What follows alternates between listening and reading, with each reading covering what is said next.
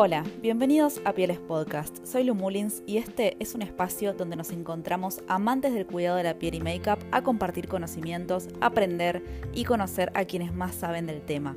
En cada encuentro tendré un invitado profesional y o influencer especializado en alguna de las dos ramas, maquillaje o skincare. Espero que te guste mucho.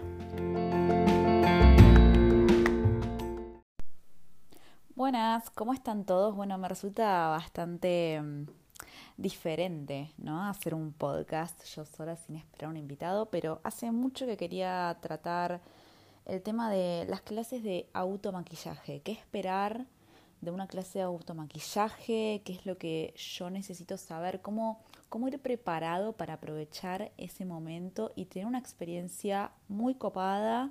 Que me sirva a mí tener un buen vínculo con, la otra persona y quedarme 100% conforme de lo que yo contraté.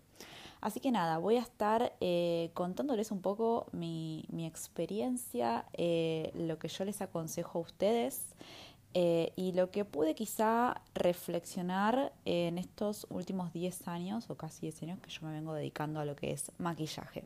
Así que bueno, primero creo que es muy importante que uno como alumno vaya con los objetivos claros. O sea, hay que hacerle saber al docente qué es lo que yo necesito, para qué fin quiero aprender make-up, si es que soy una persona quizá más vaga, donde realmente no me gusta tanto, pero bueno, eh, quiero aprender un par de cositas para yo sentirme mejor, si soy de maquillarme mucho o no, si realmente quiero aprenderlo como una profesión, que eso también está buenísimo. Me parece que el docente necesita saber eso de antemano para preparar la clase acorde a las necesidades de eh, cada alumno. Entonces, poder de esa manera lograr un resultado en poco o en mucho tiempo, en un tiempo acorde a lo que mi objetivo sea. Eh, y bueno, cada alumno tiene también necesidades diferentes, entonces eh, creo que el docente tiene que dejar el manual de lado para, mm, para diseñar eh, un método de aprendizaje moldeado específicamente para esa persona y los objetivos. Eh, el, tema, el tema de los materiales. No te olvides, después de haberle planteado el objetivo al docente, ¿no? No te olvides de preguntarle qué es lo mínimo que vos necesitas para tomar la clase. Esto es súper importante porque nada, no es lo mismo un maquillaje súper rápido como para levantarse para laburar que, bueno, quiero ser maquilladora profesional, ok, necesito esto, esto y lo otro. Yo eh, creo que te recomiendo tener por lo menos como básico una base, una BB cream, un corrector, no sé, entre 3 y 5 brochas, creo que es más que suficiente para un look eh, completo y práctico. Eh, un par de sombritas, máscara de pestañas, labial que te guste y creo que, nada, esto es súper importante para, para no llegar a ese momento y decir, uy, loco, no tengo nada, eh, no pude aprovechar la clase o, bueno, o, la persona que me iba a enseñar creyó que yo ya contaba con materiales que al final no. Entonces, eh, nada, me parece que está buenísimo comunicarle bien a la, a la persona que te va a enseñar qué es con lo que vos contás o preguntarle qué es lo que realmente necesitas para tomar la clase.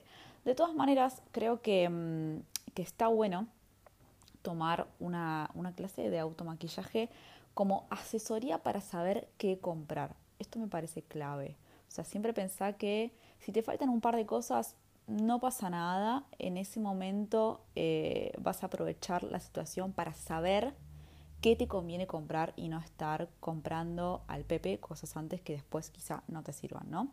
Así que nada, para pensar eso, que tengas en cuenta de plantearle qué es lo que necesitas de material eh, para hacer la clase y bueno, eh, ni hablar que un anotador eh, creo que es lo que no te puede faltar, porque si no después te vas a olvidar de las cosas, en el momento quizá vas a entender todo, pero después mm, te vas a olvidar y, y bueno, nada, está bueno en el momento tomar nota.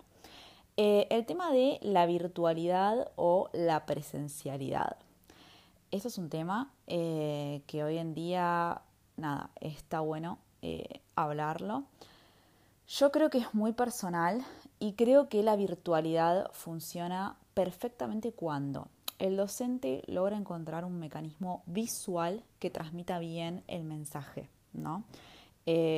Acá el rol del docente, eh, de cómo llevar la clase a cabo para que se entienda todo sin estar presente con el alumno, me parece fundamental. O sea, hay una gran parte que tiene que ver con cómo yo enseño a través de una pantalla. Y eso es problema 100% del docente y responsabilidad de esa persona. Después, creo que en clases básicas de automaquillaje, donde mm, se busca capaz que la practicidad, la corrección en general o aprender a combinar texturas y sacarle provecho a los productos propios, en este tipo de clases puede funcionar súper bien. Yo aprovecharía un montón tomar una clase Em, con ese objetivo, si es lo que vos necesitas, creo que la virtualidad te puede funcionar perfectamente. Y creo que también está muy buena para perfeccionamientos, donde ya haya una buena base de conocimiento previo.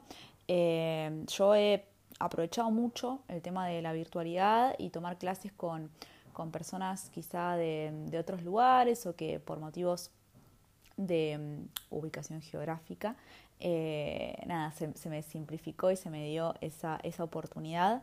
Me parece que para los, los, que somos profesionales sí está, está bueno aprovecharlo y quizá no, mm, uno no busca eh, la práctica en el momento donde está tomando la clase, sino toda la parte teórica. Entonces me parece interesante aprovechar eh, los workshops, las masterclass, que nada, obviamente por, una cuestión económica conviene un montón lo que es virtual, eh, creo que en esos tres puntos puede, mm, puede aprovecharse mucho.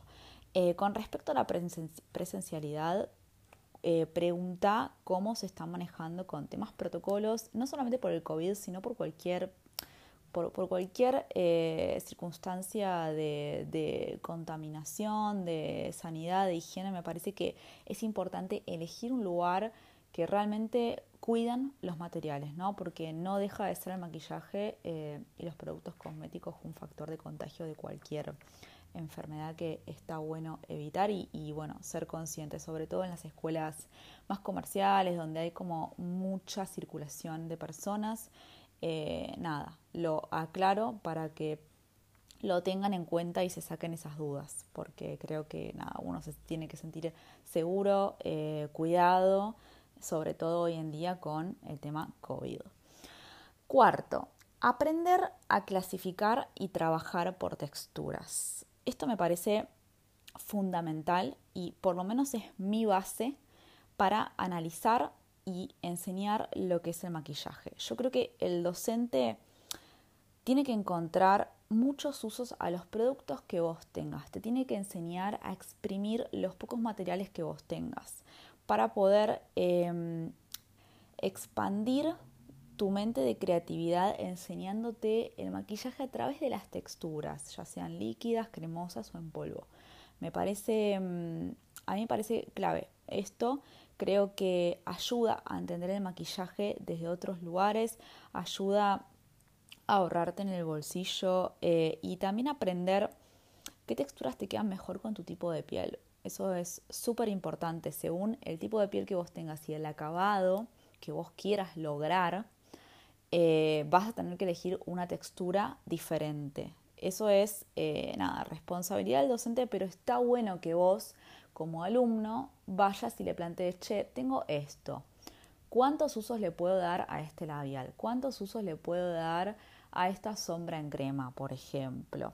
Y de esa manera te vas a dar cuenta que con muy poco podemos hacer realmente muchísimo y que muchas veces las marcas nos quieran vender un producto para tal finalidad y quizá podemos encontrarle muchísimos más usos a ese simple labial o esa simple sombra en crema que no lo, mm, no lo teníamos en mente o no lo sabíamos. Así que nada, esto, esto creo que marca realmente un antes y un después en uno cuando está yendo a aprender eh, lo que es el mundo del make-up, las texturas. Eh, quinto, ¿con quién tomo la clase? Bueno, acá hay muchísimas opciones, muchas opciones. Tenemos escuelas muy grandes, muy buenas. Em, tenemos un montón de, nuevos emprendedores eh, y makeup artists que están en, Instagram, que vemos a diario.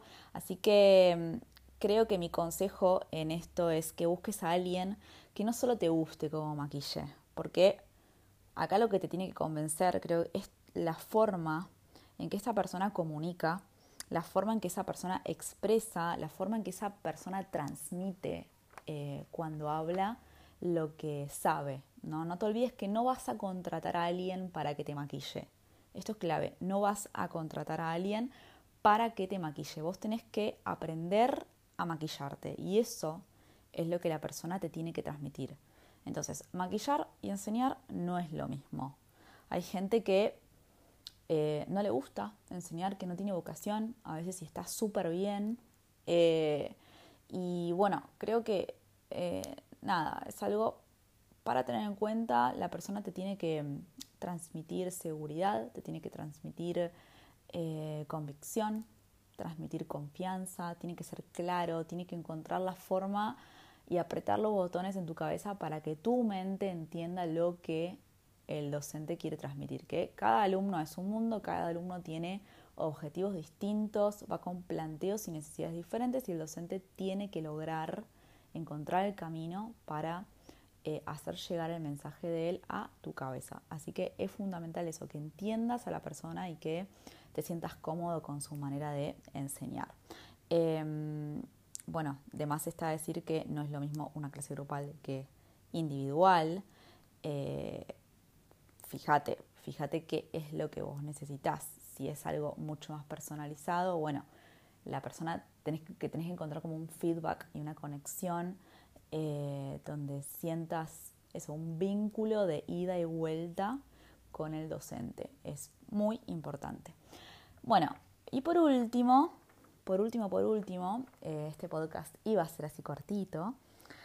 Eh, la paciencia y la práctica. Yo con esto no quiero decir que en la primer clase no te va a salir nada. No, o sea, no puede pasar eso. Vos en la primer clase te tenés que ir con un montón. Te tenés que ir o logrando el resultado que vos querías o si no es así, te tenés que ir con la cabeza explotada de información, tenés que ver un avance, eh, tenés que sentir que por lo menos eh, se te abrió la mente, que encontraste como el camino que vos estabas buscando. Eh, eso tiene que ser la primera clase. Si no se logró la práctica, perdón, si no se logró el resultado esperado, tenés que irte con la mente abierta, seguro. Em, nada, no te olvides que la clave también es practicar para relajar la mano, para relajar la muñeca y también para generar cada vez más confianza en vos eh, y bueno, ir encontrando tu estilo, encontrando cuáles son los materiales que más te quedan cómodas, cuál es el paso a paso propio, que esto es súper personal, el paso a paso del make-up que vos eh, con el que vos te sentís identificada eh, o identificado, eh, me parece nada, que, que, es importante esto de ir sintiendo como un progreso eh, y un crecimiento personal que va de la mano de, de, la confianza y de la práctica. Así que bueno, ese fue mi podcast para hoy. Espero que, que les sirva por lo menos para, para tener en cuenta las cosas que para mí, Lucía, eh, son importantes a la hora de ir preparado para, mm, para tomar una, una, clase de automaquillaje y sentir que, que, nada, que la clase fue fructífera, fue rica, que, que te dio algo, que te dejó algo y bueno, elegir a la persona también correcta para, para poder atravesar ese, ese momento y compartir esa situación juntos. Así que nada, gente, eh, les mando un saludo grande y gracias por estar escuchando nuevamente acá, Pieles Podcast.